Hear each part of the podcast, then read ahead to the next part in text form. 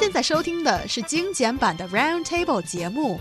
关注我们的微信公众账号 EZFM Round Table，点击页面右下角弹幕 view，可以收听往期节目或者参与直播互动。China's mobile game sector is seeing considerable growth as online games become more and more popular among smartphone users, according to a new report from data tracker app Annie. Chinese companies are behind nine out of the 10 most lucrative mobile games in the Apple App Store hmm. globally mm. in terms of gaming revenue in May this year. A first time dominance of the global gaming industry. Let's talk about this report. And are Chinese companies doing this well in well, mobile gaming? Apparently, if you're ranking the games by revenue, we have the top three mobile games as King of Glory, 王者荣耀, Fantasy Westward Journey, 梦幻西游, and Clash of Royale, 皇室战争. They are the top three. And also Monster Strike, 怪物弹珠, Grand Order, Ghost Clash of Clans, which is 部落冲突 in Chinese, and Eternal Myth, 神话永恒 Candy Crush Saga, 糖果粉碎传奇 and 天龙八部 make up the rest of the top ranking, uh, top 10 rankings. And I'm like, well, I've played Ah, uh, this is a little shameless to say. At least half of them. I'm going to say yeah. that. I've had my personal experience into those games, and they're yeah, pretty good. Yeah, well, first of all, okay, so I think we see a domination of uh, you know backing from Chinese companies. That is maybe owning the IP, buying yes, the IP yes. and owning it. But I don't necessarily think it was created by Chinese companies.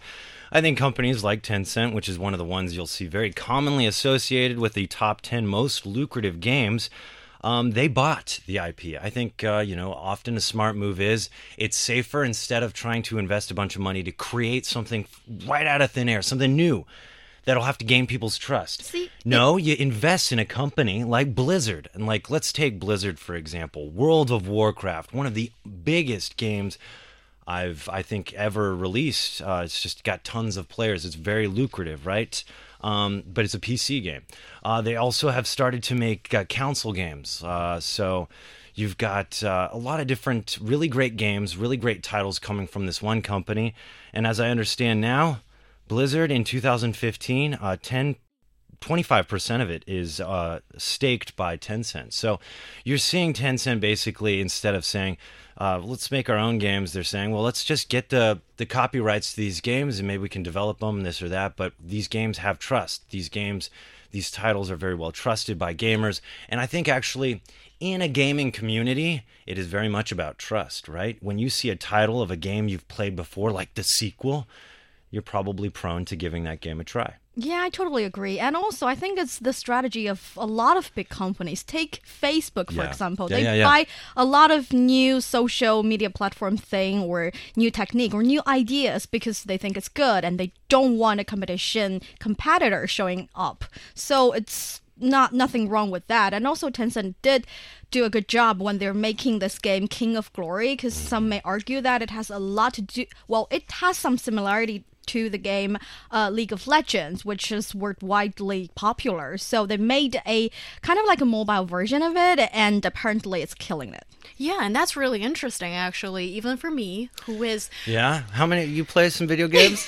a woman in the cave would not be able or want to do so. But even for me, I've heard of 王者荣耀, and every time when I say that name, I say it with so much passion. I think that's just what a good name does to you. And also, I'm surprised that it's not um, originated by Chinese companies because when you look at the characters, yeah, the old Chan, uh, the heroes, we call them the heroes. Oh, I'm sorry. Let's get the terms right. The heroes, the and heroes. they're all so closely based uh, with Chinese history, and that's why I was very surprised that actually um, purchased uh, intellectual property has been involved here, and actually it's been localized to a really great extent that I think it's going to become one of the really great examples of how a uh, game with an international background can really work for Chinese gamers.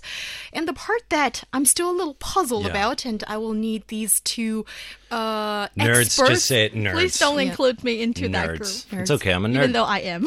All right. Well, I see two lovely human beings with the letter N on their forehead right now. Yes. so please explain to me why is it that people are moving increasingly towards mobile phone games that you can play on your smartphone instead of maybe the more traditional ways of video gaming or um, playing games on your PC. That, that's your personal computer. I don't know. I don't know because I think actually what I will tell you is this is a very Chinese thing. First of all, I think it will be no surprise to our listeners that you know the mobile penetration of internet in China is huge, right? So people do a lot of stuff on their phones. Phones are much more, I think, than just a way of calling people, but also for many Chinese uh, people, their connection to the internet in many ways, like their personal computers in a way, right? Something they use heavily for internet connection. Whereas I don't think that's necessarily the case in the US. I don't know how definitely times have changed. I know a lot of people use their phones, but not maybe uh, when I was there. My vibe was, all right, my vibe, take it at arm's length, was that we used our phones. We actually called, we text. We didn't use a lot of messaging apps. That wasn't actually very big when I was there. Snapchat, some of this other stuff, checking your Facebook, sure. But, uh, you know, there was definitely uh, like there was a culture of using your internet for things like Netflix off your video game console or your computer. You know, uh, maybe now it's more uh, used more so on the phone. But I think what you're what you're saying is, you know, it's mobile games are the fastest growing segment of the game industry. That's for sure. But guys, let's analyze that. Okay, console games and PC games have been around for a long time, so their growth is minimal. They aren't necessarily new, so they don't need to grow leaps and bounds, right? Whereas mobile games maybe is a fast growing industry because it's relatively new. It's got a lot of ground to cover, and anyone anywhere can basically play these games. So it's convenient. That's might be a reason why we see it growing so fast. But for immersion, for total gameplay, for total excitement, I don't think you can compare something like a console game, which I think is really what's huge in the US. Not necessarily PC. PC's changing, right? Um, I think actually PC and uh, your cell phone in many ways are merging together. But there is this kind of console culture. And uh, any Americans are listening to me that are listening to me now, you know what I'm talking about. Halo is a huge Halo. title uh, only, as I understand, really only played uh, majority wise on a console. You also have Call of Duty, some of these just Mass Effect, really huge titles, and even Blizzard, as I had mentioned, which Tencent has now invested 25% into. Uh, has created a console game called Overwatch, and I play that way too much. Ooh, okay. There's a bit of a revelation there. And Yu Holian, I've seen you have multiple phones At on your once, desk. at oh my once, god, I And you- playing can't believe games. this is being said. yeah, sorry, yeah, that's did true. I, that's have true. I said too much? It's okay. It's okay. And I see these really colorful screens that I don't really understand what's going on with little characters fighting.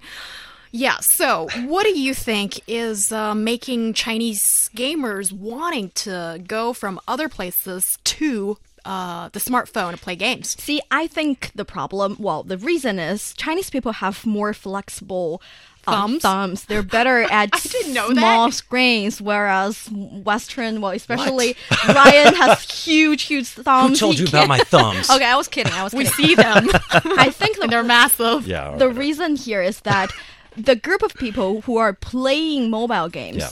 aren't those same group of people who are playing PC video games or big screen video games. Yeah. I think they're trying to open up a a different market. That is to say, because why do people love games? I've recently uh, listened to this podcast about why people love games, and they gave out three reasons. First one being, game is a way for you to to regain that sense of explore, because like ancient people, well, back in thousands of years ago, Yeah. they are able to go out of their homes and explore the world and get some fruit or some animal on the way. They don't know what they're getting, but they can explore the outside Now world. we like to do that in a video game. Exactly, because now you can do that in real life. It's hard to have a exploring experience in your daily life. You get the mundane everyday job. So that sense of gaining comes from a video game. Yeah. And second reason being, um, you get to social in a video game. You don't have to deal with the same group of people every day, and you don't really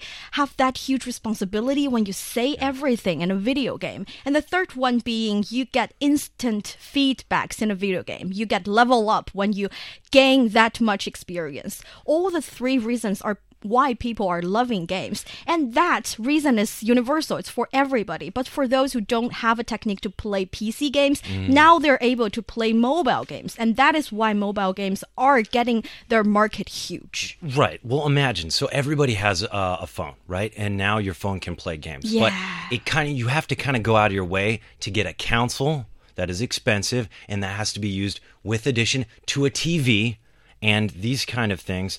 And you know, I, I just want to touch on very quickly what New Honglin said because I, I often have thought it was so funny.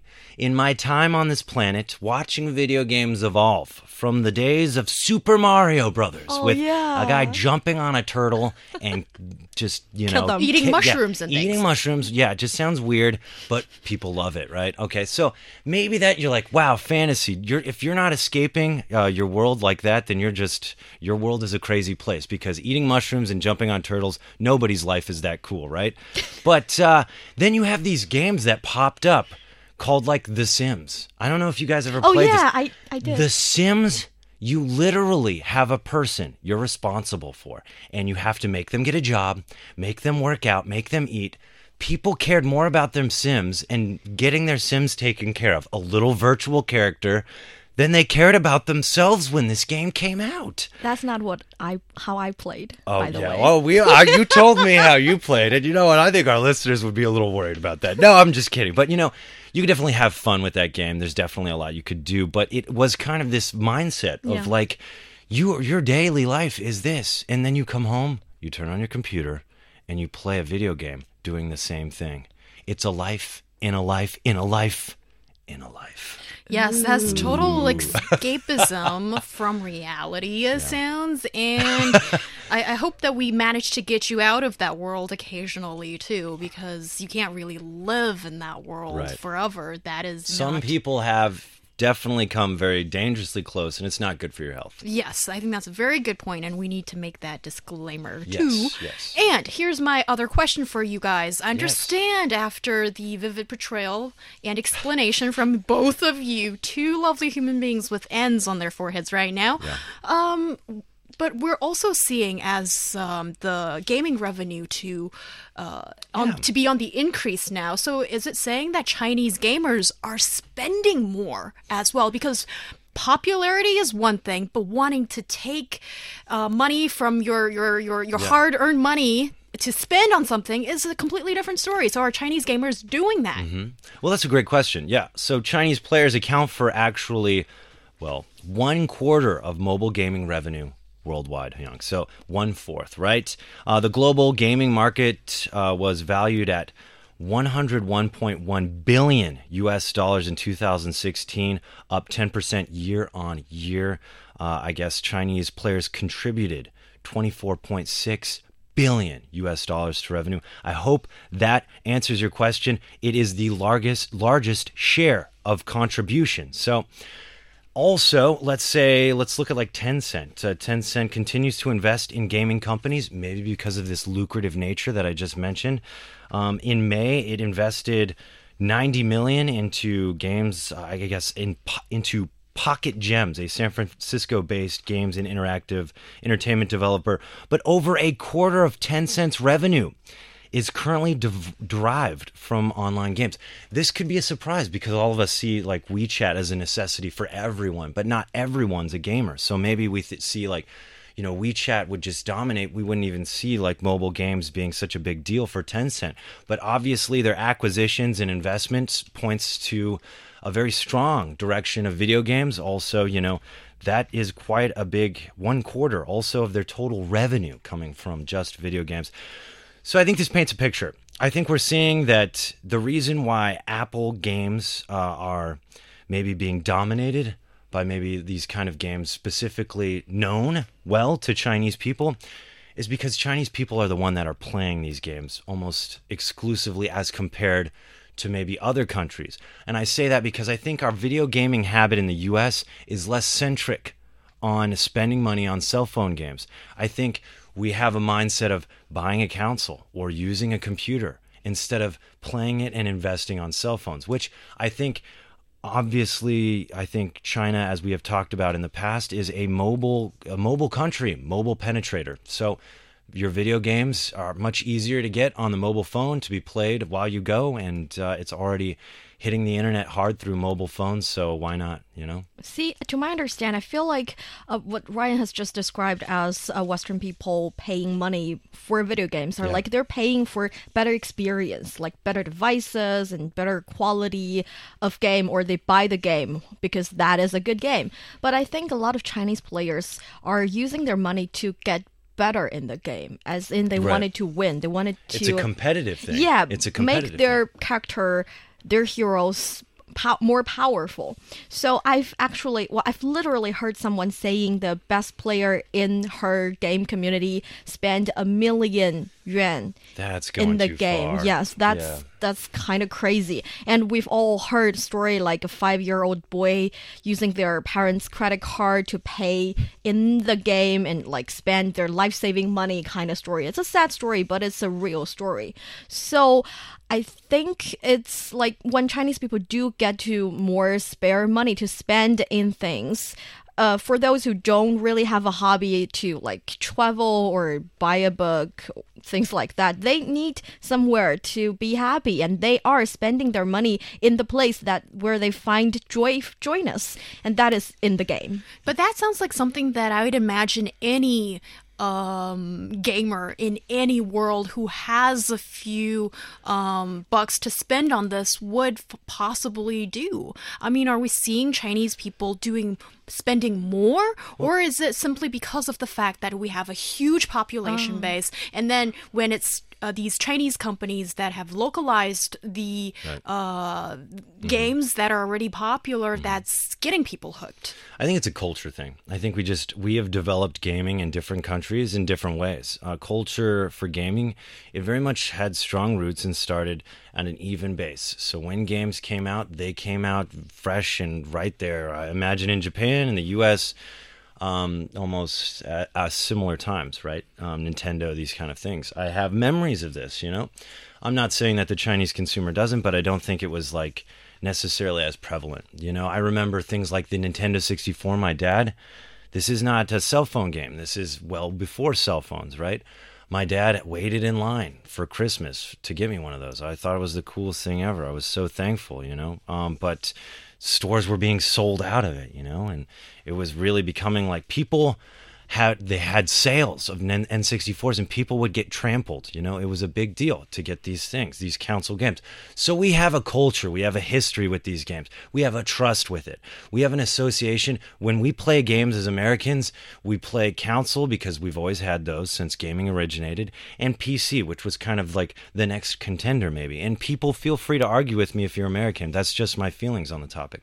Whereas I feel like maybe when China really started to join the competitive gaming market, it has been more uh, associated with cell phones because internet connection and these kind of things and to the masses cell phones really is something everybody can connect to the internet more easily than people just buying a whole expensive setup or a computer setup or something like that you know instead everybody has a cell phone so you can compete all the time in the convenience of your own home instead of going maybe to an internet cafe to play games there suddenly i can bring the games home with me Yes, I see what you mean, Ryan. And actually, I think maybe um, China has a similar history when it comes to modern game right, right. playing, maybe. Because I remember when I was a little girl, when I was You- still you- in my you had- cave. you were playing games I well, Super Mario? my friends Mario. were, and I Oh, remember great. lots of well, not lots. Usually, if you are so lucky that your parents are supportive and buy you a game console Right. so Oh, you can play at home. I think there were loads of um,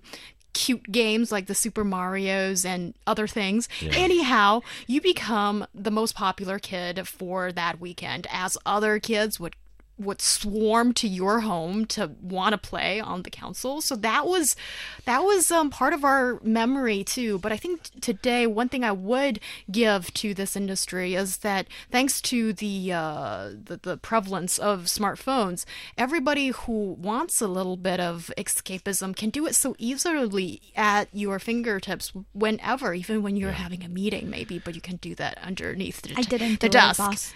Yeah, you know, I do want to talk about that because video games they can go south. And when I say south, I mean they can be abused. People can get addicted. Really, it can ruin your life. Um, especially, I've heard horror stories of World of Warcraft and how, you know, invested people got more so than their personal life in video games. But I think also, like everything, like a fine glass of wine, like a nice cigar, everything in moderation can be a beautiful thing that can be artistic, that can be your escape.